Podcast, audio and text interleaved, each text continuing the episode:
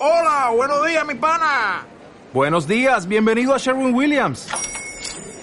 ¡Ey! ¿Qué onda, compadre? ¿Qué onda? Ya tengo lista la pintura que ordenaste en el ProPlus app. Con más de 6.000 representantes en nuestras tiendas listos para atenderte en tu idioma y beneficios para contratistas que encontrarás en aliadopro.com. En Sherwin Williams somos el aliado del PRO. Bienvenidos a la clase de esta semana. Vamos a retomar Romanos 8. En la clase pasada de Romanos 8 tocamos un poco el versículo que a muchas personas les gusta memorizar. Y con razón, porque es un versículo que da mucha esperanza en medio de las circunstancias. Estamos hablando de Romanos 8:28 que dice, y sabemos que a los que aman a Dios, todas las cosas les ayudan a bien, esto es a los que conforme a su propósito son llamados. Y lo que clarificamos en la clase pasada es que este no es un versículo que puedas aplicar pensando que todo en esta vida se tornará en algo bueno en cuanto a tus circunstancias. Vimos cómo estas cosas de las que se hablan en el versículo 8 son las aflicciones que llegas a atravesar y cómo todas estas cosas ayudan a bien, el bien del propósito de Dios. Y a medida que aprendemos sana doctrina y el propósito de Dios para nosotros, lo que Él está haciendo, sabemos que todas las cosas, ya sean buenas circunstancias o malas circunstancias, van a obrar para nuestro bien. Las circunstancias buenas nos permiten servir al Señor sin la interferencia del mundo, pero las malas circunstancias nos permiten que paciencia obre en nosotros mediante la tribulación. Romanos 5, versículos del 3 al 5. Y así poder consolar a otras personas y ser fortalecidos mediante el poder de Dios. Cuando uno es débil, Él es fuerte. Entonces todas las cosas incluyen lo bueno y lo malo. Filipenses 4, 2 y 13 nos habla de esto también. Ahí dice Pablo, sé vivir humildemente y sé tener abundancia. Todo lo puedo en Cristo que me fortalece. Entonces Romanos 8, 28 es un versículo que da mucha esperanza porque te hace consciente de la gloria que nos espera nos hace conscientes de cosas más grandes que las que estamos viviendo ahora en este mundo. También cubrimos cómo el bien del que habla este versículo no es necesariamente lo que pensamos que es bueno o agradable o cómodo para nuestro hombre exterior, sino el bien de la voluntad de Dios. Está hablando del bien del propósito y la voluntad de Dios. Cuando lo lees de esa manera, se vuelve todavía más claro lo que está sucediendo. Hay gente que se frustra con este versículo al no entender lo que todas las cosas son, y lo que el bien es. Piensan que todas las cosas son las cosas de sus planes, sus sueños, y que el bien es su bienestar en este mundo. Cuando no ven las cosas funcionando bien en sus vidas, tal como quisieran, se frustran. Y esto no es de lo que este versículo está hablando. El versículo está hablando de que todas las cosas, sean buenas o malas, obran para el bien del propósito de Dios. Cuando andas conforme al Espíritu, cuando conoces correcta doctrina y ésta está obrando en ti. Vamos a tomar nuestro tiempo para cubrir unos versículos, ya que hay términos en estos versículos que hacen que la gente tropiece en su entendimiento de doctrina, principalmente de la Biblia dividida correctamente. A partir de este versículo hasta el capítulo 11 vamos a ver palabras como predestinación, elección, llamado, presciencia, o bueno, la idea de presciencia, previo conocimiento, que usualmente son asociadas con la filosofía del calvinismo. Cuando te acerques a palabras como estas en las cuales hay algo de confusión o controversia, procura encontrar sus definiciones en la Biblia, con los versículos de la Biblia. Realmente no hay necesidad de confundirse con estas palabras. La confusión viene cuando una persona quiere imponer la teología calvinista en lo que Pablo dijo. Pablo no está hablando de si Dios ordenó todo desde antes de la fundación del mundo. En contexto está hablando de cómo andamos en el espíritu, cómo lidiamos con las circunstancias diarias y está tratando de animarnos con la esperanza futura de gloria que tenemos en Cristo. Él dijo en el versículo 18, pues tengo por cierto que las aflicciones del tiempo presente no son comparables con la gloria venidera que en nosotros ha de manifestarse. Nos dijo que ahora que somos hijos de Dios seremos glorificados juntamente con Cristo. Su enfoque son las bendiciones venideras en Cristo como resultado de nuestra posición al haber creído el Evangelio. Sería extraño que al estar hablando de eso se detuviera y comenzara a hablar de nuestra salvación y cómo fue ordenada desde antes de la fundación del mundo cuando de eso no ha estado hablando. Sin embargo, el calvinismo te quiere hacer creer que el llamado es cuando Dios toma tu corazón y te jala a la salvación y te fuerza a hacerlo. Lo llaman gracia irresistible. y supuestamente hizo esto porque fuiste escogido sin razón ni causa desde antes de la fundación del mundo para ser salvo, y escogió a tu vecino que no está oyendo esta enseñanza para no ser salvo. En la mente calvinista, él escoge quién será salvo y quién se perderá.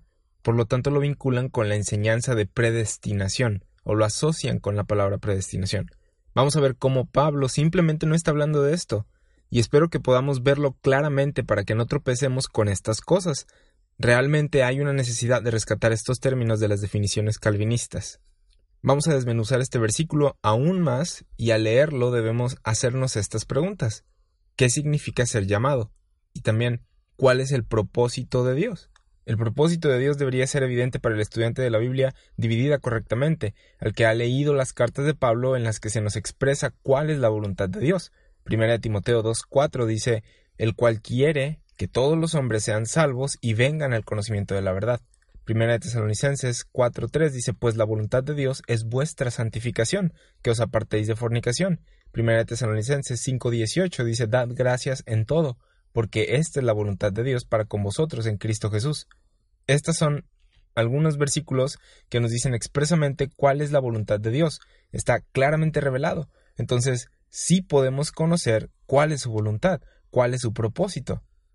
La siguiente pregunta sería, ¿qué significa ser llamado? En Romanos 1, versículos del 1 al 6 leemos, Pablo, siervo de Jesucristo, llamado a ser apóstol, apartado para el Evangelio de Dios, que él había prometido antes por sus profetas, en las Santas Escrituras acerca de su Hijo, nuestro, nuestro, Señor Jesucristo, que era del linaje de David según la carne, que fue declarado Hijo de Dios con poder, según el Espíritu de Santidad, y por, la resurrección de entre los muertos, y por quien recibimos la gracia y el apostolado para la obediencia a la fe en todas las naciones por amor de su nombre, entre las cuales estáis también vosotros llamados a ser de Jesucristo en estos versículos podemos ver dos llamados. El llamado de Romanos 8:28 no se trata del llamado específico de Dios a tu vida o tu oficio, como el llamado de Pablo a ser un apóstol que vemos en el versículo 1 de Romanos 1. Nosotros somos de los llamados de entre las naciones para ser de Jesucristo. Ahora, ¿qué clase de llamado o llamamiento es este? En la mente calvinista significa que Dios sobrenaturalmente cambia tu mente para acercarte a Él o endurece tu corazón para rechazarlo. Sin embargo, el significado y uso de la palabra llamamiento en la Biblia es básicamente el mismo que nosotros tenemos hoy en día. Cuando alguien te llama para que vayas a una fiesta, oyes el llamado y respondes a él o no.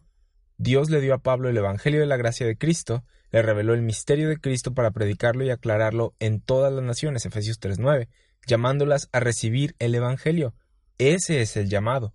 No es un concepto teológico y místico en el que Dios está jalando las cuerdas de tu corazón, sino el momento en el que el Evangelio está siendo predicado y tú estás oyéndolo. Romanos 10:13 dice, porque todo aquel que invocar el nombre del Señor será salvo.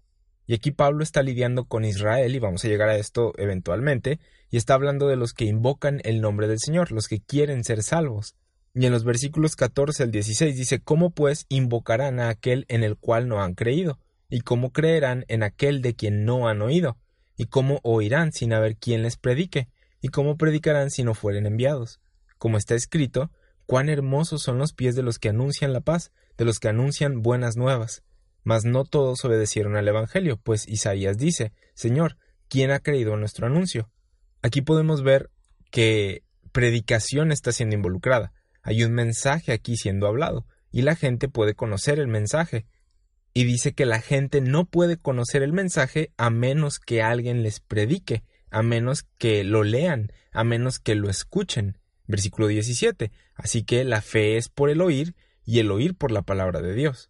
El llamado de Dios sobre ti es su palabra, el Evangelio enseñado a través del apóstol Pablo, el Evangelio de la gracia de Dios. Hemos sido llamados a salvación por la gracia de Dios y aquellos que creyeron el Evangelio son los que han aceptado el llamado. En 1 Corintios 1.9 vemos que Pablo usa el mismo término que en Romanos 8.28. Dice, fiel es Dios por el cual fuisteis llamados a la comunión con su Hijo Jesucristo, nuestro Señor. Esto no está hablando de que los creyentes en Corinto de repente fueron calvinizados al cuerpo de Cristo. Se les predicó, a través de Pablo, el Evangelio de la gracia de Dios, oyeron y creyeron el Evangelio. 1 Corintios 1.17 al 18 Dice, pues no me envió Cristo a bautizar, sino a predicar el Evangelio, no con sabiduría de palabras, para que no se haga vana la cruz de Cristo, porque la palabra de la cruz es locura a los que se pierden, pero a los que se salvan, esto es a nosotros, es poder de Dios. ¿Qué era lo que Pablo estaba predicando? El Evangelio de la gracia de Dios. Y en el versículo 18 lo tenemos definido. Los que oyen el Evangelio y lo creen, se salvan. Oyen, creen, son salvos. Primera de Corintios 1.21 dice, pues ya que en la sabiduría de Dios el mundo no conoció a Dios mediante la sabiduría, agradó a Dios salvar a los creyentes por la locura de la predicación. Así es como funciona el llamado. Dios envió a Pablo a predicar el Evangelio, Pablo predicó la cruz, los corintios lo creyeron y fueron salvos. Así funciona. El llamado no se trata de cómo antes de la fundación del mundo, antes de que tu papi y tu mami se conocieran y existieras, Dios dijo, pues voy a salvar a esa persona y ya cuando naciste en algún punto de tu vida, mediante alguna atracción mística de parte de Dios, ups, te topaste con algún libro o alguien de repente te predicó y te hiciste cristiano. El llamado consiste en la predicación y obediencia, el creer el mensaje, como leímos en Romanos 10. Primera de Corintios 1.24 dice más para los llamados, así judíos como griegos, Cristo, poder de Dios y sabiduría de Dios. Y aquí Pablo está haciendo una diferencia entre los que creyeron el mensaje y los que no. La predicación se dio en todo Corinto, sin embargo no todos la recibieron, solo algunos lo creyeron, y cuando él menciona a los llamados, se refiere a los que oyeron el llamado y lo recibieron.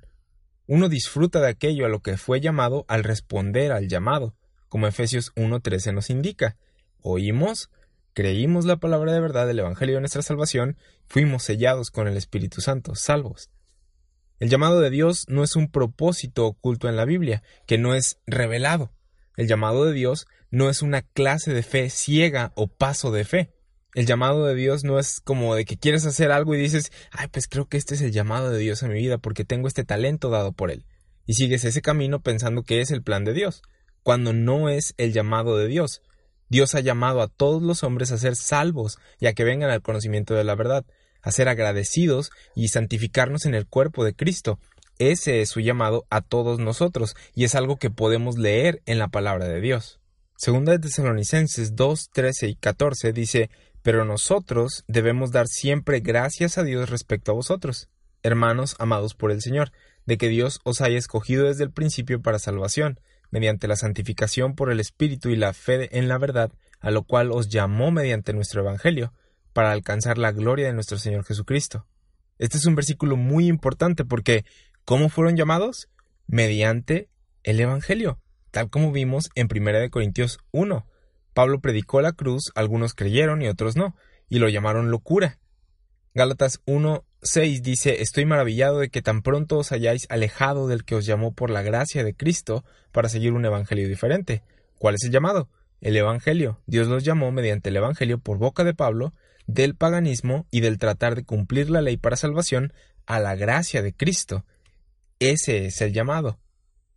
Escuché de una persona que fue a un campamento de jóvenes titulado El llamado, y trataban de predicarles a los jóvenes el llamado de Dios, y en ningún momento del tiempo del campamento mencionaron el Evangelio, cuando ese es el llamado de Dios.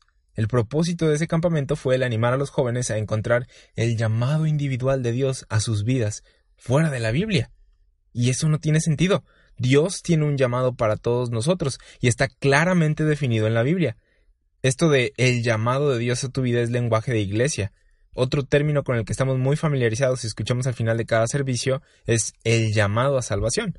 Sin embargo, presta atención a las palabras usadas en este llamado de salvación y trata de buscar los elementos del Evangelio. ¿Cuáles son estos elementos del Evangelio? La cruz, la sangre, la resurrección. Tristemente, en la mayoría de estos llamados de salvación no están los elementos del Evangelio. Te hablan de ser amigo de Dios, que te va a ir bien, de Dios te ama, pero no están la cruz, la sangre y la resurrección, que es el Evangelio, los elementos del Evangelio, es fe en esto lo que salva. ¿Qué nos dice esto? ¿Cómo somos salvos? Por fe en el Evangelio. Entonces, si una persona no tiene su fe en la cruz, la sangre y la resurrección de Cristo, no ha creído el Evangelio. Y si no ha creído el Evangelio, no es salva. Esto es algo muy importante que reconocer y algo por lo que debemos hacer algo al respecto. Debemos diligentemente estudiar la palabra de Dios, dividirla correctamente, conocerla y poder compartirla a otros.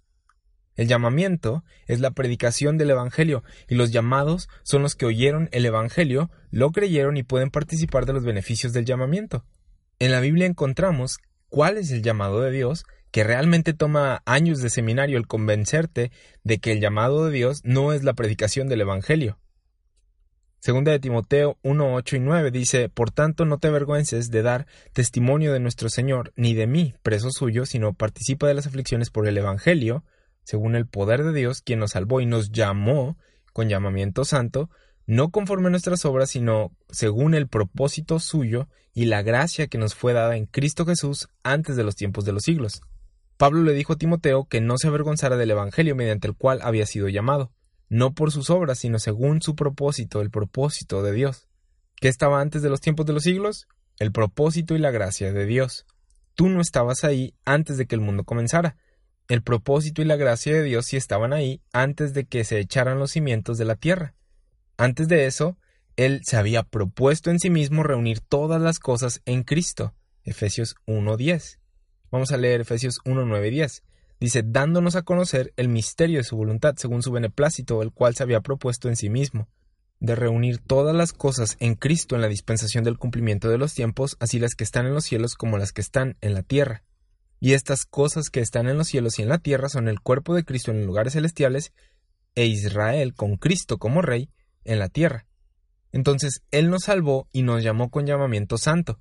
La predicación del Evangelio es que Cristo murió en la cruz como pago por nuestros pecados, pero también sabemos que la predicación de la cruz es más que, hey, Él te perdonó de tus pecados, también sabemos que nos dio justificación gratuita, la esperanza de gloria, santificación, una posición en lugares celestiales y hay un llamado a esto, el Evangelio. Dios nos está llamando a participar en el propósito que tenía planeado desde antes de que comenzara el mundo y podemos escoger entrar a él o no. Esto es algo que podemos ver a lo largo de la Biblia. Dios llama a las personas al arrepentimiento, llama a personas a salvación, no los fuerza, contrario al pensamiento calvinista.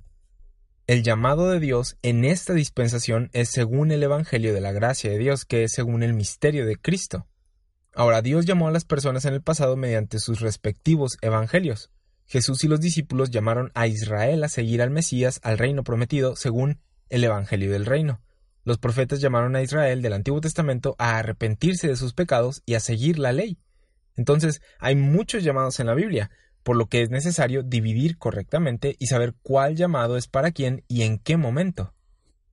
Colosenses 3, 14 y 15 dice, y sobre todas estas cosas vestidos de amor, que es el vínculo perfecto, y la paz de Dios gobierne en vuestros corazones, a la que asimismo fuisteis llamados en un solo cuerpo, y sed agradecidos. Somos llamados a un cuerpo. ¿Qué cuerpo? El cuerpo de Cristo.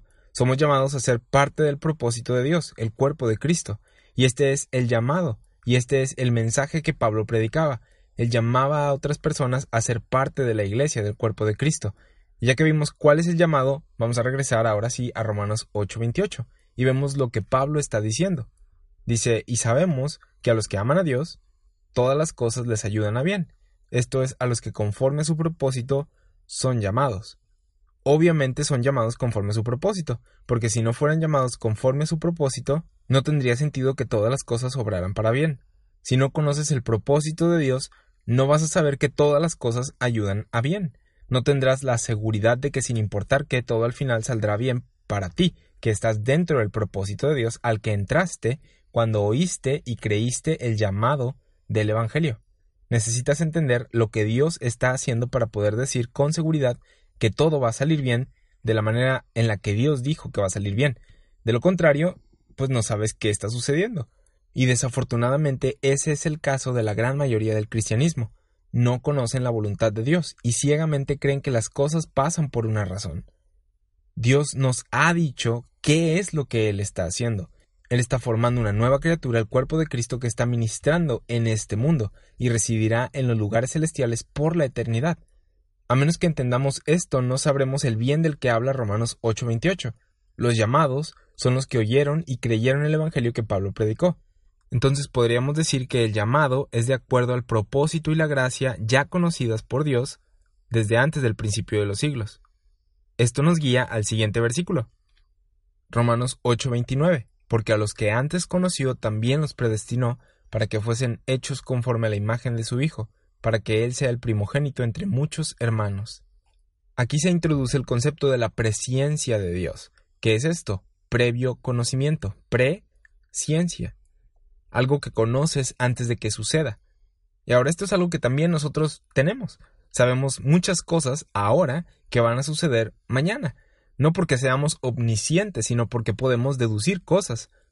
Yo sé que terminando de enseñar mm, me voy a bañar. Y puede que muchas cosas sucedan en mi camino de aquí a la regadera. Que se vaya el agua, que se rompa la llave, etc. Cosas que no puedo controlar. Y no sabía que iban a suceder. Sin embargo, desde ahora sé que terminando de enseñar voy a ir a bañarme. Cuanto más Dios que conoce el futuro y tiene toda la sabiduría, es omnisciente y es todopoderoso. Él ciertamente sabe lo que va a sucederte después de que mueras. Él puede decirlo con certeza cuando nosotros no podríamos hacerlo. Aparte de la palabra de Dios, no podemos saber con certeza qué nos va a suceder cuando muramos. No podemos controlarlo, pero Dios sí. Así que somos llamados conforme a su propósito, eh, su propósito antes conocido, o sea, desde antes de que el mundo comenzara, Romanos 8:29 dice, porque a los que antes conoció, también los predestinó para que fuesen hechos conforme a la imagen de su Hijo, para que Él sea el primogénito entre muchos hermanos. Recuerda que Pablo nos está animando al decirnos que en el futuro todas las cosas, buenas o malas, van a ayudar para el bien del propósito de Dios si eres llamado conforme a su propósito, si has creído el Evangelio y entiendes su voluntad. Y dice, porque a los que antes conoció. ¿A quién conoció antes? Un calvinista diría, él conoció a la gente que escogió para salvación desde antes de la fundación del mundo. Pero Pablo no está hablando de eso aquí. Tú eres conocido por Dios ahora, pero no lo eras antes. No estoy diciendo que Dios no supiera quién eres, o que no sea omnisciente. Pablo no está hablando de la omnisciencia de Dios, él está hablando de si eres conocido o no por Dios. En Romanos 8:15 vimos algo muy especial en cuanto a, a nuestra posición. Dice, pues no habéis recibido el espíritu de esclavitud para estar otra vez en temor, sino que habéis recibido el espíritu de adopción por el cual clamamos, Abba Padre. Ciertamente Dios conoce a sus hijos, ¿no? Y ahora que estamos en una relación padre e hijo con Dios, somos conocidos por Él, conocemos a Dios y Él nos conoce a nosotros. Esto significa que nos beneficiamos de esta posición, nos beneficiamos de esta relación. Si Dios nos conoce antes de que muramos y antes de que encaremos el juicio, podemos beneficiarnos de ser hijos de Dios, ¿no? Hubo un tiempo en el que los gentiles no eran conocidos por Dios, ya que lo habíamos rechazado y no estaba ofreciendo salvación directamente a nosotros, sino al pueblo de Israel. Pero ahora, en Romanos 8:15 vemos que recibimos el espíritu de adopción por el cual clamamos Abba Padre. Romanos 8:17 dice, y si hijos, también herederos, herederos de Dios, y ciertamente Dios sabe a quiénes les va a dar su herencia. Él sabe a quién y a dónde va su herencia, conforme a su propósito. Romanos 8:19, porque el anhelo ardiente de la creación es el aguardar la manifestación de los hijos de Dios. Somos parte de ese grupo de los hijos de Dios. Ahora podemos decir que somos hijos de Dios por gracia, ya que Él nos ha dado esa posición en Cristo. ¿Siempre fuimos hijos de Dios? No. Hubo un tiempo en el que éramos pecadores, Efesios 2, versículos del 1 al 3, hablan de un tiempo en el que estábamos muertos en nuestros delitos y pecados siguiendo la corriente de este mundo y éramos por naturaleza hijos de ira. Vamos a brincar al versículo 11 y leer también el 12. Dice, Por tanto, acordaos de que en otro tiempo vosotros, los gentiles en cuanto a la carne, erais llamados incircuncisión por la llamada circuncisión hecha con mano en la carne en aquel tiempo estabais sin Cristo, alejados de la ciudadanía de Israel y ajenos a los pactos de la promesa, sin esperanza y sin Dios en el mundo. Esto es muy diferente a quienes somos ahora. Esto nos dice cómo en otro tiempo estábamos sin Cristo. Entonces, no es que Cristo nos escogiera en la eternidad pasada, miles de millones de años atrás, y de repente, ¡yupi! Ahí está mi electo. Efesios 2, 11 y 12 dice que estábamos sin Cristo. Esa era nuestra condición. Estábamos sin esperanza. Dice que estábamos alejados de la ciudadanía de Israel. Y a lo mejor dices, ¿y eso qué? Los hijos de Israel eran los hijos de Dios. Él los había escogido. Él les dijo, tú eres mi nación, tú eres mi primogénito, tú tienes mis pactos, voy a tratar contigo y no con las demás naciones como contigo. Dice que éramos ajenos a los pactos de la promesa. Y otra vez, ¿eso qué? Los pactos de la promesa era la única manera en la que podías obtener algo de parte de Dios, y nosotros no teníamos ninguno. Y seguimos sin tenerlos. El antiguo y nuevo pacto son para Israel. Nosotros tenemos todas estas bendiciones espirituales, todas estas cosas, toda esta salvación por gracia. Pero bueno, en el pasado no éramos conocidos por Dios. Estabas muerto para Él, literalmente en el espíritu. Como dicen los primeros versículos de Efesios 2, estábamos alejados de la ciudadanía de Israel y sin Dios en el mundo. En Efesios 2 se nos están describiendo personas que fueron salvas por la gracia de Dios, y esto va en contra de la idea de que Dios escogió a unos pocos antes de la fundación del mundo y que no pueden ser otra cosa que no sean salvos. Hubo un tiempo en el que estábamos sin Dios, pero por su gracia somos salvos ahora. Oímos el llamado del Evangelio, lo creímos y Dios nos salvó y justificó por su gracia. Y el siguiente versículo nos dice que los que son justificados por Dios serán glorificados por Dios. Tenemos un destino predeterminado por Dios. Eso es predestinación. Ahora, ¿qué destino? La glorificación. Aquellos que son salvos por el Evangelio serán glorificados por el Evangelio. Pablo está tratando de animarnos con esto para darnos esa esperanza. Y hay una enseñanza en el cuerpo de Cristo que nos dice que a pesar de que Cristo murió por nuestros pecados, todavía hay mucho que nosotros tenemos que hacer para ser salvos, que todavía tenemos que disciplinar esta carne para poder ser salvos. Y esto es mentira. Pablo está tratando de desanimar esa idea, haciéndote saber que Cristo lo hizo todo por ti. Nosotros no hicimos nada. Efesios 2, 12 y 13 dice, en aquel tiempo estabais sin Cristo, alejados de la ciudadanía de Israel y ajenos a los pactos de la promesa, sin esperanza y sin Dios en el mundo. Pero ahora, en Cristo Jesús, vosotros que en otro tiempo estabais lejos, habéis sido hechos parte de la nación de Israel. No, no dice eso, dice habéis sido hechos cercanos por la sangre de Cristo. Aquí vemos que somos hechos cercanos a Dios. De hecho, Pablo dice que ahora somos miembros de su cuerpo, y eso es bastante cerca. Ahora somos conocidos por Él. Qué privilegio el de ser conocidos por aquel que tiene todo el poder para darnos vida eterna. Dios nos llama a ser sus hijos. No teníamos ese privilegio antes. Esto es lo que dice el versículo 11. Y es importante identificar la audiencia, las lecciones de historia, las cosas que pertenecen a ese tiempo. ¿Por qué es importante? Porque en el siguiente capítulo, Romanos 9, se va a hablar de y a Israel. ¿Por qué hace esto Pablo? Porque está hablando de los gentiles como hijos de Dios, como gente que Dios conoce y a la cual Dios les estaba dando privilegios. Y los israelitas pensaban, espérate un momento, Pablo, yo pensaba que nosotros éramos los únicos que teníamos esos privilegios. Y Pablo tiene que explicarles lo que les pasó. Pero bueno, Romanos 8:29 dice que eres de los que antes conoció. Dice, porque los que antes conoció. Necesitas a un calvinista para leer en estos versículos que estas cosas tomaron lugar desde antes de la fundación del mundo. Presta atención. En ningún lugar de Romanos 8 encuentras las palabras antes de la fundación del mundo. No están ahí. Los calvinistas las leen en el pasaje. Pablo no está hablando de tu salvación o elección de Dios antes de la fundación del mundo. Él está hablando del futuro, de la esperanza de gloria, de las cosas que vendrán debido a nuestra posición en Cristo. Tú eres conocido por Dios antes de ser glorificado. Toda la creación está esperando la manifestación de los hijos de Dios, y antes de que esto suceda, eres conocido por Dios. Eres previamente conocido, y a los que antes conoció también los predestinó para ser glorificados. En el libro de Gálatas, vemos que los Gálatas estaban tratando de cumplir la ley para mantenerse salvos. Ellos no entendían lo que está en Romanos 7, de cómo estamos muertos a la ley. La ley no hizo nada para ayudarnos, solo puede condenarnos. Y les dice que el andar en el Espíritu los va a llevar a no andar bajo la ley, en Gálatas 5.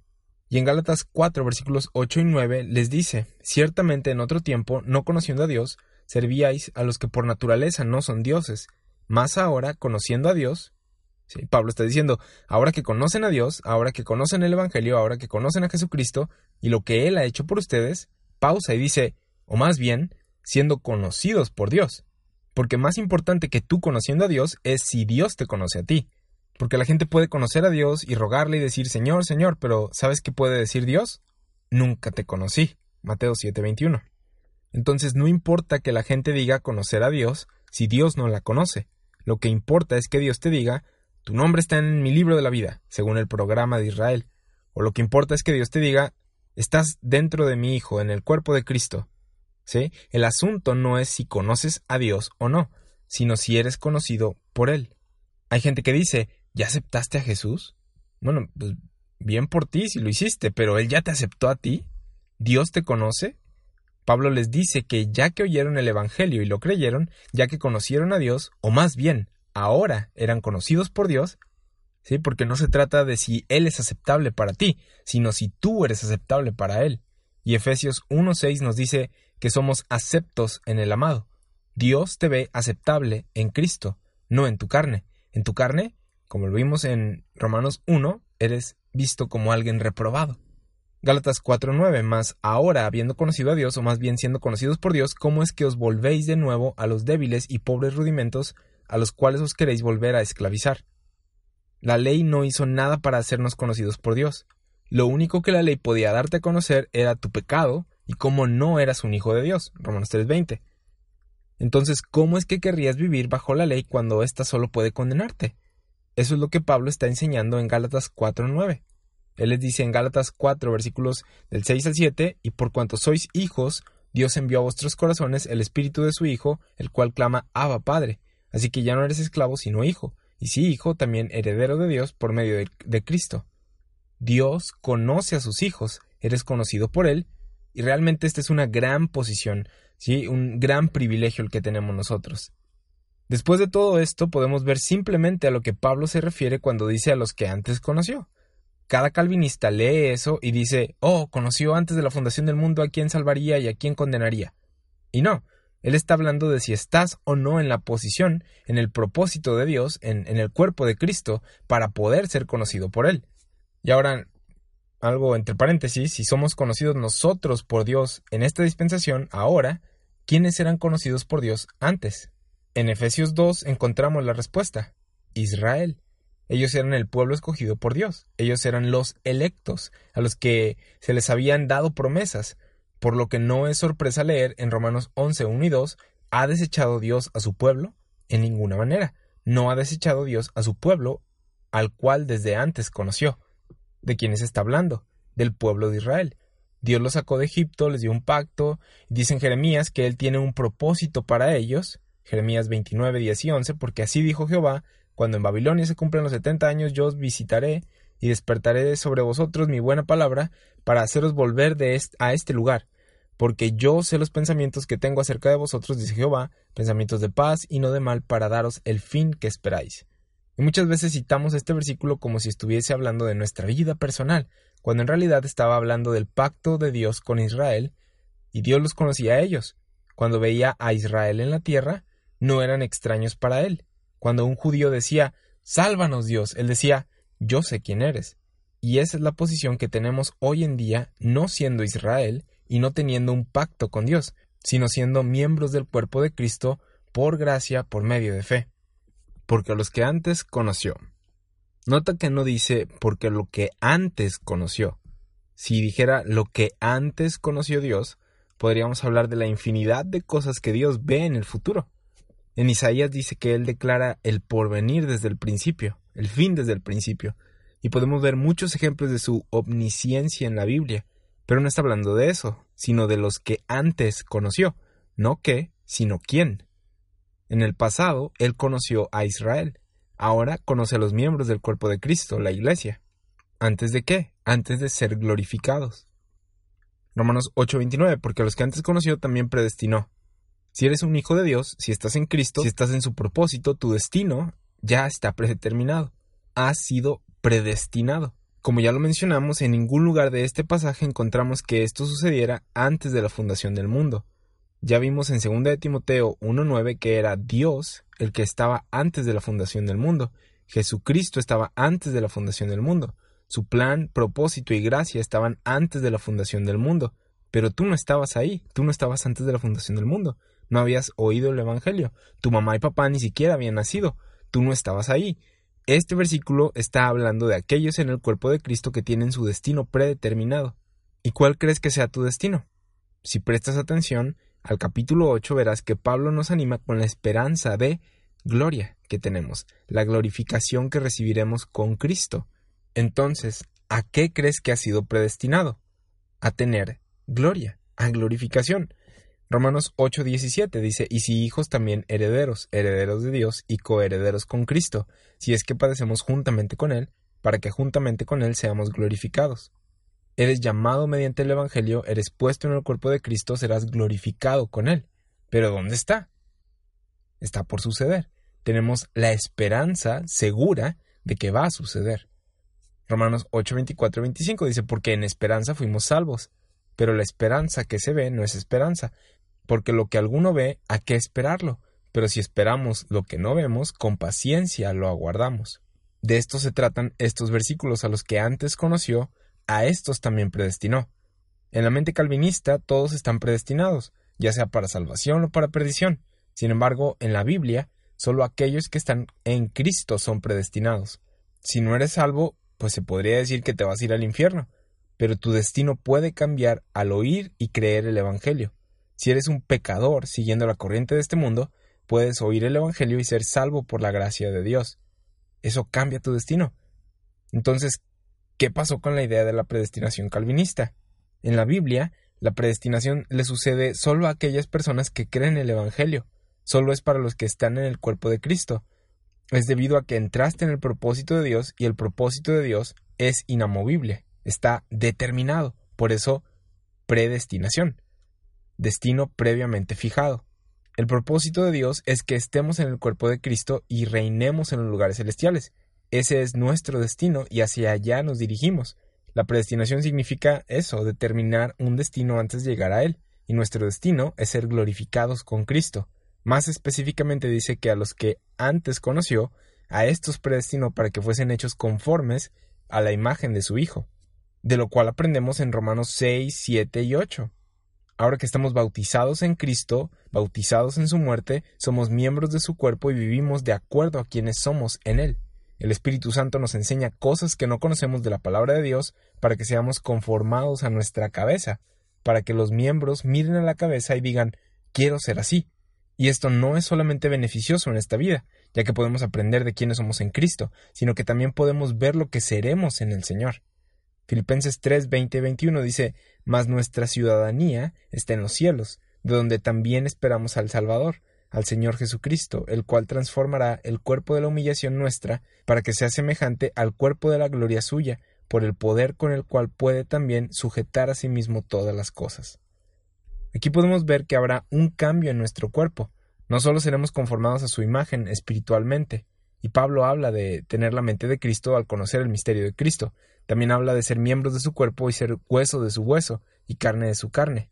En Romanos 12.2 dice que somos transformados mediante la renovación de nuestro entendimiento. Pero no solamente tenemos esto, sino que también nuestros cuerpos serán transformados a la imagen de, de su cuerpo en el futuro. ¿Recuerdas que cuando Cristo resucitó lo hizo con un cuerpo que atravesaba paredes, que se desaparecía, que voló al cielo? Eso es algo extraño. Él tenía un cuerpo nuevo, Primera de Corintios 15, 49 dice que así como hemos traído la imagen del terrenal, traeremos también la imagen del celestial. Ya leímos en Filipenses que nuestro cuerpo de humillación será transformado como su cuerpo glorioso. Entonces, literalmente hablando, cuando Romanos 8:29 dice que seremos hechos conforme a la imagen de su Hijo, no solo está hablando doctrinalmente, sino también físicamente, y esa es la esperanza de gloria. Estamos esperando con paciencia eso. Romanos 8:23. Romanos 8:29, y a los que antes conoció también los predestinó para que fuesen hechos conformes a la imagen de su Hijo, para que Él sea el primogénito entre muchos hermanos. Y esto es algo fascinante, porque si Jesucristo es el primogénito entre muchos hermanos, y estamos hablando de su resurrección, ¿cómo podría ser que la predestinación fue desde antes de la fundación del mundo? Cristo no resucitó antes de la fundación del mundo, ni siquiera se había hecho carne. Eso sucedió miles de años después de que Dios creara el mundo. ¿Cómo pudo ser el primogénito entre muchos hermanos si miles de personas habían muerto antes que él? Él no fue el primogénito en la carne, él es el primogénito en el espíritu, él es el primogénito resucitado en un cuerpo glorioso. Hubo gente que resucitó antes que Cristo, pero todos ellos murieron. Solamente Cristo resucitó para no volver a morir. Solo Jesucristo es el que cuando resucitó fue una nueva criatura. Nadie más tuvo la oportunidad que Cristo tuvo. La Biblia le llama el último Adán, el postrer Adán, en 1 Corintios 15, 45, que dice, así también está escrito, fue hecho el primer hombre, Adán, alma viviente, el postrer Adán, espíritu vivificante. Él empezó algo nuevo. Él es el primogénito entre muchos hermanos. Y esta predestinación solo puede suceder después de que Cristo muere. No tiene nada que ver con antes de la fundación del mundo. Entonces, ¿de dónde lo sacaron? ¿Tradición? ¿Porque es lo ortodoxo? ¿Porque es lo que los gigantes de la fe del pasado predicaron? ¿Porque Juan Calvino dijo en su libro de la institución de la religión cristiana que el misterio oculto desde los siglos era la predestinación? Él erróneamente pensó que el misterio de Cristo era la predestinación y le llamó el misterio de la predestinación. En ningún lugar encuentras esa frase en la Biblia. En estas clases de Romanos hemos hablado del misterio un poquito a detalle y nos hemos dado cuenta de que el misterio es algo diferente a la profecía, a lo que se profetizó, a lo que los profetas hablaron. Es algo que ahora conocemos que antes no era conocido. Es el cómo somos salvos. Y no tiene que ver con Dios escogiendo antes de la fundación del mundo quiénes serán salvos y quiénes se perderán. No tiene que ver con Dios predeterminando todo. Colosenses 1.18 nos dice que Jesucristo es el primogénito de entre los muertos. Él es el primogénito en su resurrección, no antes de la creación del mundo. Podemos ver hoyos en el sistema del pensamiento calvinista. Colosenses 1.14 y 15 dice, en quien tenemos redención por su sangre, el perdón de pecados. Él es la imagen del Dios invisible, el primogénito de toda creación. Jesús es la imagen del Dios invisible. Él no fue hecho a la imagen de Dios como nosotros. Él es la imagen de Dios. Él es el primogénito de toda creación. La gente lee esto y se pregunta, ¿qué significa eso? Porque Jesucristo nació como hombre de María. Obviamente hubo personas antes de él, que quiere decir que él es el primogénito de toda creación entonces. Los testigos de Jehová dicen que eso significa que él fue lo primero que Dios creó, que es un ser creado. Falso. Jesús es Dios. Él siempre ha existido, Él nunca deja de existir, Él siempre ha sido y será Dios. Lo único que cambió de Jesús es que se vistió de carne cuando nació de María, pero siempre ha sido Dios. Entonces, ¿qué quiere decir que Él es el primogénito de toda la creación? Sigamos leyendo. Versículo 16 al 18, porque en Él fueron creadas todas las cosas, las que hay en los cielos y las que hay en la tierra. Si todas las cosas fueron creadas por Él, significa que Él estuvo en el principio con Dios, como Juan 1.1 dice. En él fueron creadas todas las cosas, las que hay en los cielos y las que hay en la tierra, visibles e invisibles, sean tronos, sean dominios, sean principados, sean potestades, todo fue creado por medio de él y para él, y él es antes de todas las cosas, y todas las cosas en él subsisten, y él es la cabeza del cuerpo que es la iglesia, el que es el principio, el primogénito de entre los muertos, para que en todo tenga la preeminencia. Si dice que en Él fueron creadas todas las cosas, significa que estaba en el principio con Dios. Si Jesús fuera un ser creado, entonces las cosas no podrían ser creadas por Él. Pero aquí dice que todas las cosas fueron creadas en Él y por Él, y que Él es antes de todas las cosas. Si Cristo fuese la primera cosa creada, entonces ya no sería antes de todas las cosas. Entonces Él es antes de todas las cosas, y todas las cosas en Él subsisten, y Él es la cabeza del cuerpo que es la Iglesia, el primogénito de entre los muertos, para que en todo tenga la preeminencia. En el versículo 18 tenemos la frase primogénito de entre los muertos, la cual nos da una definición de lo que se habla en Romanos 8:29 cuando dice el primogénito entre muchos hermanos. Cristo es el primogénito entre muchos hermanos de entre los muertos. Colosenses 1:18 nos dice que Él es el primogénito como la cabeza del cuerpo que es la iglesia. Vamos a regresar a Romanos 8:29 y veamos de lo que se está hablando. ¿Sí? Dice, porque a los que antes conoció, ¿a quienes conoce Dios ahora? A la iglesia, al cuerpo de Cristo. Los que antes conoció, también los predestinó. ¿Predestinó? Así es. Tenemos un destino predeterminado por el propósito de Dios, el cual es ser conformados a la imagen de su Hijo, recibir un cuerpo glorificado, reinar con Él en los lugares celestiales, para que Él sea el primogénito de entre muchos hermanos. Él es la cabeza del cuerpo de Cristo, Él fue el primero en resucitar para nunca volver a morir, Él es el primer miembro del cuerpo de Cristo. Él es Cristo. Hay gente que pregunta, ¿Pablo fue el primer miembro del cuerpo de Cristo? Y la respuesta es no. Cristo es la cabeza. Él es el primogénito entre muchos hermanos. Él es el primogénito entre los muertos. Él es la cabeza y nosotros somos miembros de su cuerpo. En ninguna parte de este versículo Pablo está lidiando con lo que sucedió antes de la fundación del mundo Cuando habla de algo que sucedió antes de la fundación del mundo, tiene que ver con el misterio de Cristo, y el misterio de Cristo no tiene que ver con la idea calvinista de la predestinación. Romanos 8:30. Y a los que predestinó, a estos también llamó, y a los que llamó, a estos también justificó, y a los que justificó, a estos también glorificó. La King James dice además, en lugar del y, dice además o es más. Y esto nos ayuda porque Pablo no está haciendo un listado de términos calvinistas, términos que debemos lentamente definir, debido a que están manchados por la filosofía del calvinismo. Aquí Pablo está explicando cómo es que nosotros podemos tener la seguridad, la esperanza de gloria. Podemos consolarnos en el hecho de que Dios ha prometido que todas las cosas obran para bien para aquellos que conforme a su propósito son llamados. En Romanos 8:30 comienza diciendo, y, o la King James dice además, o es más, no solamente tenemos un destino seguro, una predestinación por ser conocidos por Dios, ya que hemos recibido su llamado de acuerdo a su propósito, sino que además a los que predestinó, a estos también llamó, y a los que llamó, a estos también justificó, y a los que justificó, a estos también glorificó. Pablo está tratando de consolarnos diciéndonos si Dios te salvó por su gracia, si te dio el Evangelio gratuitamente siendo un gentil sin pactos, si Él te justificó por fe y no por obras, ¿cuánto más te glorificará? Esa es la idea que se nos está presentando. De hecho, Romanos 8:32 dice, el que no escatimonia a su propio Hijo, sino que lo entregó por todos nosotros, ¿cómo no nos dará también con él todas las cosas?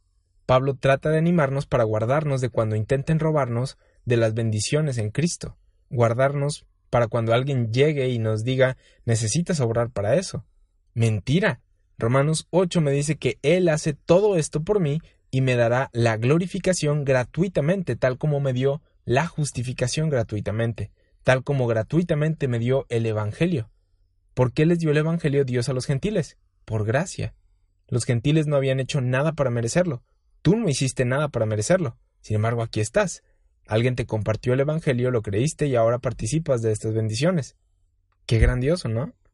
Dice y, o además, o es más, lo cual nos dice que hay algo más que nos da una esperanza segura. A los que predestinó, a estos también llamó. Echémosle un vistazo a la palabra predestinación otra vez. ¿Sabías que los únicos lugares en los que aparece la palabra predestinación son Romanos 8 y Efesios 1? Efesios 1 versículos 9 y 10 nos dicen que Dios nos ha dado a conocer el misterio de su voluntad según su beneplácito, el cual se había propuesto en sí mismo de reunir todas las cosas en Cristo en la dispensación del cumplimiento de los tiempos, así las que están en los cielos como las que están en la tierra. En Efesios 1.10 aprendemos algo acerca del futuro. Dios nos ha revelado que en la dispensación del cumplimiento de los tiempos, todas las cosas, las que están en los cielos como las que están en la tierra, van a ser reunidas en Cristo. Versículo 11 dice, en él asimismo tuvimos herencia. En este futuro del cumplimiento de los tiempos, cuando todas las cosas sean reunidas en Cristo, nosotros tenemos una herencia en ese tiempo. ¿Cómo? Habiendo sido predestinados conforme al propósito del que hace todas las cosas según el designio de su voluntad. ¿Cómo somos predestinados? De acuerdo al propósito de Dios. ¿Cuál es el propósito de Dios? Que todos los hombres sean salvos y lleguen al conocimiento de la verdad. Primera de Timoteo 2.4. ¿No es su propósito que seas salvo por su gracia en esta dispensación? ¿No es su propósito el que seas parte del cuerpo de Cristo a fin de que seas parte de lo que se habla en Efesios 1.10, de que todas las cosas sean reunidas en Cristo en el futuro? Ese es su propósito. Entonces, somos predestinados de acuerdo a su propósito. Si no nos metemos a su propósito, puedes decirle adiós a la predestinación. Puedes tener la esperanza de ir al cielo, pero no lo harás. Puedes decir que irás al cielo, pero no lo harás. Si no conoces el Evangelio, si no crees el Evangelio, si no entras a lo que Dios está haciendo. Y podemos observar en Efesios 1.12 que se nos define cuál es el designio de la voluntad de Dios. Vamos a leer del 12 al 14. Dice, a fin de que seamos para alabanza de su gloria, nosotros los que primeramente esperábamos o confiamos en Cristo.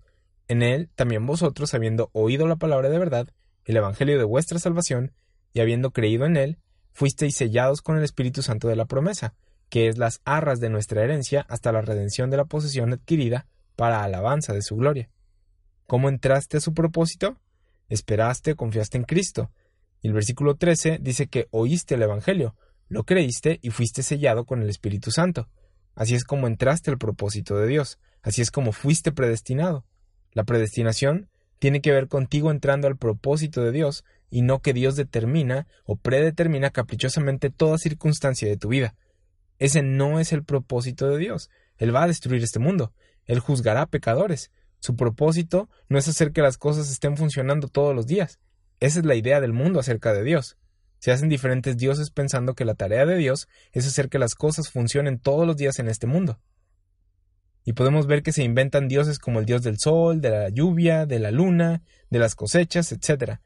Hasta dicen, ay, Dios debe de estar triste hoy porque pues está nublado o está lloviendo. Y ese no es su propósito. Él quiere que los hombres sean salvos en Cristo. Y la gente ignora esto. Ahora los calvinistas llaman a Romanos 8:30 el orden de la salvación. Según ellos, lo primero que sucede es que Dios te predestina, luego te llama, luego te justifica, y luego te glorifica.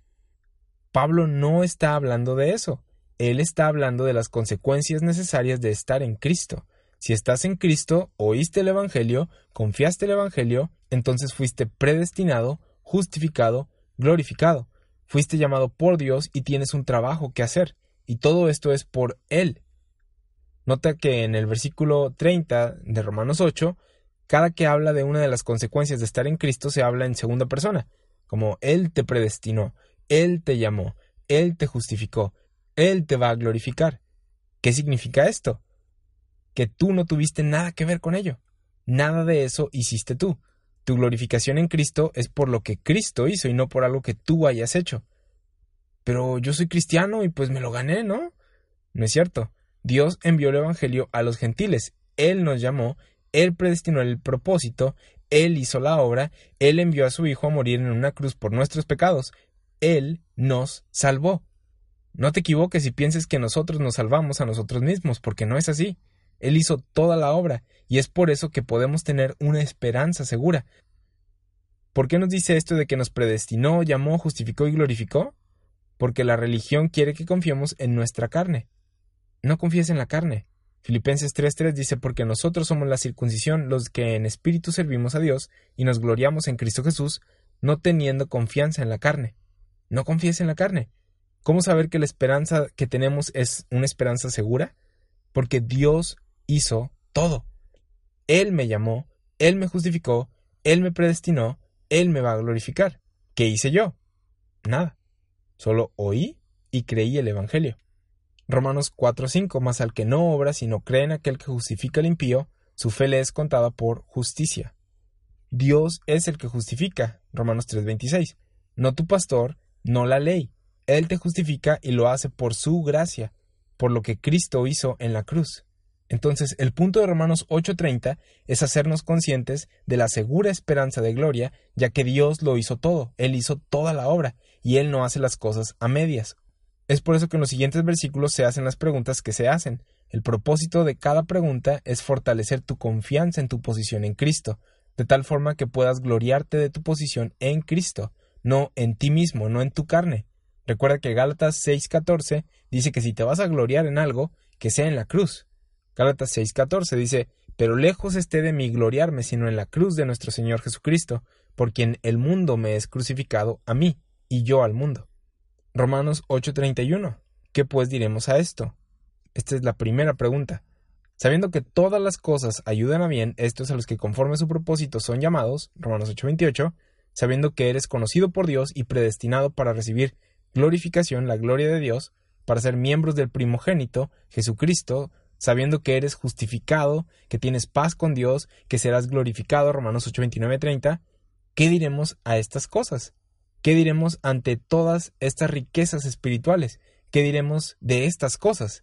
Que si Dios es por nosotros, ¿quién contra nosotros? Aquí encontramos la segunda pregunta. Ahora, ¿qué podría hacer pensar a alguien que Dios está de su lado y no en su contra? Solamente la gracia de Dios. No puedes ver tu vida y decir, pues bueno, yo hice algo bueno que me consiguió el favor de Dios. Ya sabemos que eso no es posible. Romanos 3:20. Nosotros tenemos condenación en nosotros mismos, pero en Cristo. Dice el Evangelio que Él ha hecho todo por nosotros. Cristo murió por nosotros, Dios nos justificó, nos mostró nuestro pecado y cómo lidió con éste. Resucitó a Jesús, nos dio vida eterna y nos ha dicho cómo nos glorificará. Pareciera que Dios verdaderamente es por nosotros. Pareciera como si Dios realmente quisiera que las personas fueran salvas. Todo esto es para alabanza de la gloria de su gracia, Efesios 1.6. Ese es nuestro mensaje a las personas, pero primero debemos entenderlo. Si Dios es por nosotros, ¿quién contra nosotros? Piensa nada más esto. Dios, el que está sobre todo principado y potestad, Colosenses 2.10, nos dice que estamos completos en Él, Colosenses 2.9. Entonces, ¿quién puede desafiar lo que Él ha dicho? ¿Quién tiene más autoridad que Él? ¿Quién puede decir que estás incompleto, te falta algo? ¿Quién se atreva a decirte algo como esto, a esta persona le puede decir, ¿ah, sí? Romanos 8 me dice que soy un hijo de Dios, que soy conocido por Dios, que estoy predestinado, que seré glorificado, que he sido justificado, y Él hizo todo por mí gratuitamente. Todo lo que hice fue creerle. Si Dios es por nosotros, ¿quién contra nosotros? Yo no sé tú, pero realmente esto es algo muy alentador en medio de este presente siglo malo, donde las personas te dicen, tú apestas, no puedes hacer nada, todo está en tu contra, no vas a llegar lejos. Tú puedes decir, Dios es por mí, Él me salvó, soy un embajador suyo. Tal vez no lo parezca ahora, pero está siendo conformado a la imagen de su Hijo. Esa es mi esperanza predeterminada, hacia allá me dirijo. Más adelante dirá que somos más que vencedores. Entonces, Dios es por nosotros. Bajo la ley, necesitabas algo para que Dios estuviera de tu lado.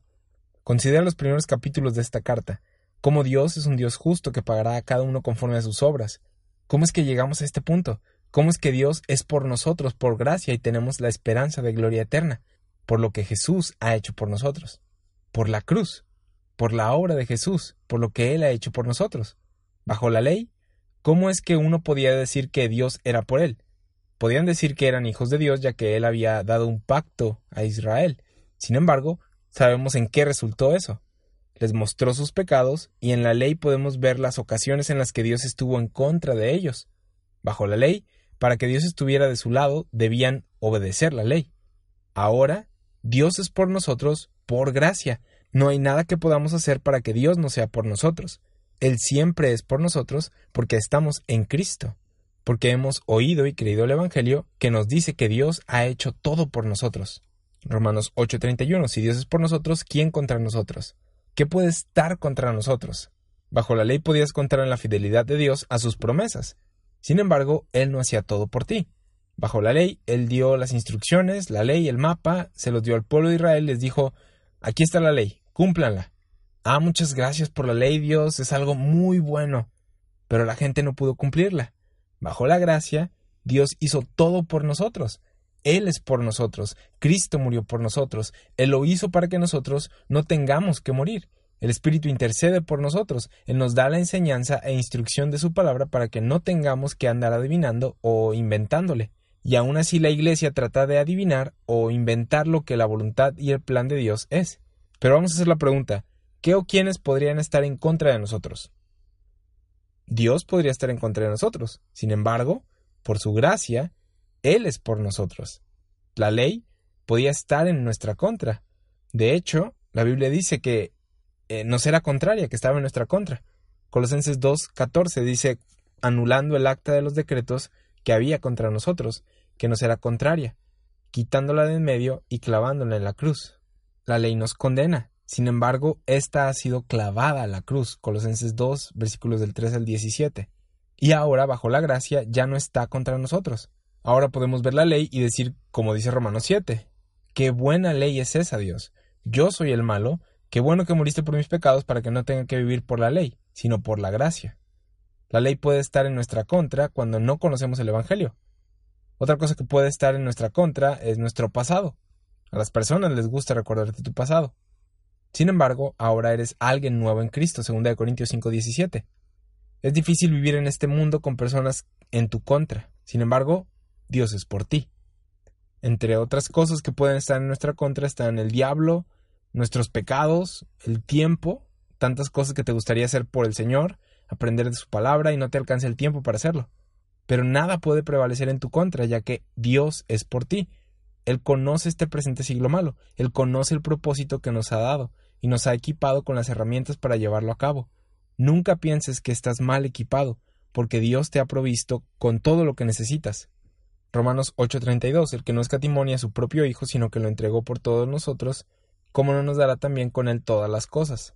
Miren nada más cómo es que Pablo toma el Evangelio de la cruz del que ha estado hablando durante cinco capítulos, y sí, hasta este punto estás agradecido de que tus pecados han sido perdonados. Y una vez que ya dejó esto en claro, bien establecido, él dice, y Él no solamente te perdonó tus pecados, Él te ha dado todas las cosas, todas las bendiciones espirituales que vienen como resultado de la muerte, sepultura y resurrección de Cristo. El que no escatimonia a su propio Hijo, sino que lo entregó por todos nosotros, y eso es lo mismo que dice Romanos 5.8, más Dios muestra su amor para con nosotros, en que siendo aún pecadores, Cristo murió por nosotros.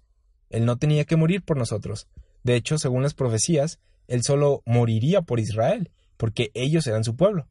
Ahora sabemos que Él murió por todos nosotros, Él murió por pecadores. Jesús dijo durante su ministerio eternal, en Juan 15:13, nadie tiene mayor amor que este, que uno ponga su vida por sus amigos. Y en Romanos 5.8 Dios está muriendo por sus enemigos, por pecadores, que no conocía, lo cual muestra un aún más grande amor. Primera de Timoteo 2.6 dice que Jesús se dio a sí mismo por rescate por todos. Y esto es muy diferente al sistema de la ley, donde Israel era ese mediador, y ahora podemos gloriarnos de que Jesús se entregó en rescate por todos, que Dios no escatimonia a su propio Hijo para morir por gentiles, aquellos que ni siquiera conocía, extraños, a sus enemigos. Si es verdad que no se reservó ni a su propio Hijo, sino que lo entregó para que muriese por nosotros, ¿cómo no nos dará también con Él todas las cosas? Esta es la tercera pregunta. Esta palabra dará es la palabra griega 5483, ah, haritzomai, y significa hacer algo agradable a uno, hacerle un favor o gratificar, mostrarse clemente, benevolente, bueno. Mira cómo lo pone la Reina Valera 2015. Dice, el que no escatimonia a su propio Hijo, sino que lo entregó por todos nosotros, ¿cómo no nos dará gratuitamente también con él todas las cosas? Me gusta cómo lo pone esta versión porque expresa lo que la palabra en el griego quiere decir. Está hablando de algo dado gratuitamente, ¿sí? Haris es la palabra para gracia y aquí es haritzomai. Y ahí está esa palabra gracia, ¿sí? Esa palabra que habla de, de algo gratuito y gratuito o gratuitamente es la palabra clave aquí, dará gratuitamente. Dios siempre es generoso para dar, pero bajo la gracia, Él ha dado gratuitamente. No hay nada que tengas que agregar para obtener las bendiciones de Dios. Ya las tienes en Cristo Jesús. Te han sido dadas gratuitamente. De hecho, todo lo demás después de que murió por tus pecados son cualquier cosa. No estoy diciendo que no sean cosas buenas o importantes, pero el mayor obstáculo era el perdón de tus pecados. Era el que eras un pecador, enemigo y extraño para Dios. Pero ahora que Cristo murió por nuestros pecados, ¿por qué no nos daría gratuitamente todas las cosas? Este es el argumento lógico de Pablo. Si Cristo murió por tus pecados, siendo un pecador, ¿cómo no nos dará gratuitamente también con Él todas las cosas? Efesios 1.3 dice que tenemos toda bendición espiritual en Cristo en los lugares celestiales. Si te amó siendo su enemigo, cuánto más ahora que eres su amigo, su hijo. Romanos 5 del 6 al 9. Tenemos la esperanza de gloria debido a lo que Cristo hizo. Colosenses 1.27. Romanos 8:32. El que no escatimonia a su propio Hijo, sino que lo entregó por todos nosotros, ¿cómo no nos dará también con él todas las cosas? Nota estas dos palabras, con él. No recibimos algo de parte de Dios porque Él nos amara mucho, sino por lo que Cristo hizo por nosotros. Siempre recuerda que no es por ti, sino por Cristo. Es por Él que recibimos todas las cosas. Estas cosas de las que se hablan en este versículo pueden ser incluidas con todas las cosas mencionadas en Romanos 8:28 que ayudan a bien. También pueden ser las bendiciones espirituales de Efesios 1:3. Tenemos todas estas cosas en Cristo y Pablo hace la pregunta ¿por qué no nos daría con Él, con Jesucristo, todas las cosas? Y aquí nada más están amontonando riqueza tras riqueza tras riqueza a tu cuenta. Y la implicación de esto es que a Israel, a quien se le prometió algunas de estas cosas, no está obteniéndolas. En lugar de esto, los gentiles están obteniéndolas. Y estas personas que Dios nunca conoció están obteniendo gratuitamente estas bendiciones que a Israel se le habían prometido por el pacto. Y esto es algo provocador para ellos. Es por lo que Pablo explica en Romanos 9, 10 y 11 el por qué no están recibiéndolas ellos. Romanos 8:33. ¿Quién acusará a los escogidos de Dios? Esta es la pregunta número cuatro. Aquí aparece una de estas palabras controversiales. ¿Quiénes son los escogidos o qué es lo escogido de Dios? Hay dos cosas en la Biblia llamados lo electo o lo escogido o lo elegido. Y realmente nos ayudaría el recordar qué es llamado de esa manera, porque cada vez que aparece es una de estas dos cosas. Vamos a ver Isaías 42.1. He aquí mi siervo, yo le sostendré, mi escogido, en quien mi alma tiene contentamiento. He puesto sobre él mi espíritu, él traerá justicia a las naciones. Este es un capítulo mesiánico hablando del siervo de Dios tomando bendiciones a los gentiles a través de Israel y se le llama mi escogido.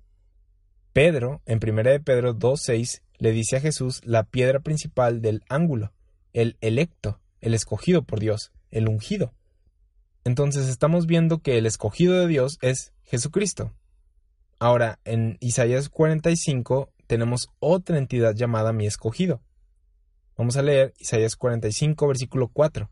Dice, por amor de mi siervo Jacob y de Israel, mi escogido, te llamé por tu nombre, te puse sobrenombre, aunque no me conociste.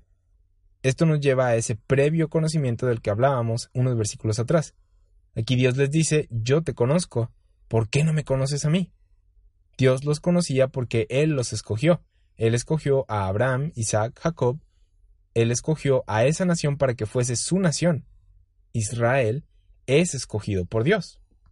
Entonces, cuando en Romanos 8:33 dice, ¿quién acusará a los escogidos de Dios?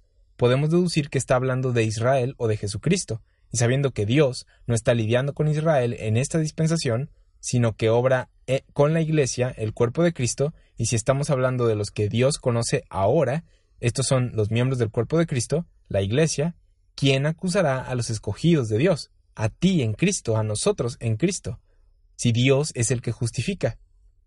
Hay personas que tratan de acusarte o perseguirte, pero sus argumentos caen al suelo porque tú no eres el enfoque, sino Cristo es el enfoque. Tú en Cristo. Dios no escogió tu ser pecaminoso, sino a Jesucristo para morir por tus pecados. De hecho, Él crucificó a tu viejo hombre, lo mató. Entonces, en Romanos 8:33 vemos que Dios es el que justifica y vemos cómo es que nos justifica en Romanos 3:24 siendo justificados gratuitamente por su gracia mediante la redención que es en Cristo Jesús. Si viene una acusación en nuestra contra diciéndonos no hay forma de que tengas esta posición o privilegio por esto, por esto y aquello que hiciste. Romanos 3:24 dice que somos justificados gratuitamente por la gracia de Dios, no por lo que hayamos hecho, sino mediante la redención que es en Cristo Jesús. Somos escogidos en Cristo y no en nosotros. Entonces Dios es el que justifica y no tú, acusador. Dios es el que justifica y no tú, diablo. Dios es el que justifica y Él es justo al hacerlo por fe en Cristo Jesús. Así que no hay acusación en contra tuya que valga. ¿Esto no te da un fortísimo consuelo? Esto es algo tan importante y muchas personas lo ignoran o no les importa. Al mundo no le importa el juicio que tendrá ante Dios. De hecho, ni siquiera creen que Dios debería juzgar a alguien. Y aquí se nos da la seguridad de que a pesar de que el mundo nos juzgue, y lo hará, estas acusaciones no tendrán peso. A los ojos de Dios no significa nada, porque Él es el que justifica, y Él lo ha hecho basado en tu fe en el Evangelio. Romanos 8:34. ¿Quién es el que condenará? Esta es la pregunta número 5. En Romanos 8:1 vimos que ahora pues ninguna condenación hay para los que están en Cristo Jesús, los que no andan conforme a la carne, sino conforme al Espíritu. Y vimos que andar en el Espíritu significa conocer quiénes somos en Cristo, entender lo que el Espíritu nos enseña de la Biblia. Siempre y cuando sepamos estas cosas, ¿quién es el que condenará? Si ignoras estas verdades, serás presa de la condenación.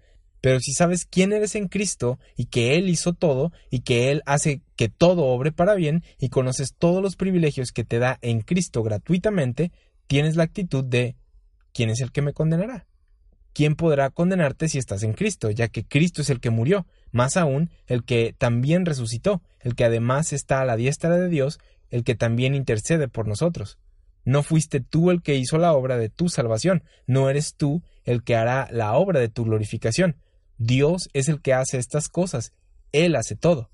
Si alguien tratara de condenarme, yo le digo, yo no fui el que murió por mis pecados, yo no hice la obra. Si quieres hablar con la persona que hizo toda la obra, habla con Cristo que se hizo manifiesto en la carne y derramó su sangre perfecta por mí, por mis pecados. Si vas a acusar a alguien, acúsalo a él. Su sangre fue suficiente, su cuerpo fue resucitado y él fue glorificado, y nosotros tomamos parte de ello al estar en Cristo por fe en el Evangelio. Romanos 8:34. Cristo es el que murió, más aún el que también resucitó. Él sigue vivo. Él no solamente murió y nos dejó aquí para que dedujéramos el qué hacer. Él resucitó, Él vive y Él es el único mediador entre Dios y el hombre. No estás solo en esto, no eres tu propio abogado. Si alguien te acusa, le dices, habla con Jesucristo primero. Él está mediando entre Dios y yo, y Él me dice que soy un hijo de Dios y que tengo todos estos privilegios por gracia. Romanos 8:34, el que además está a la diestra de Dios, el que también intercede por nosotros. Primera de Timoteo 2:5 dice porque hay un solo Dios y un solo mediador entre Dios y los hombres, Jesucristo, hombre. Cristo Jesús tomó nuestro lugar.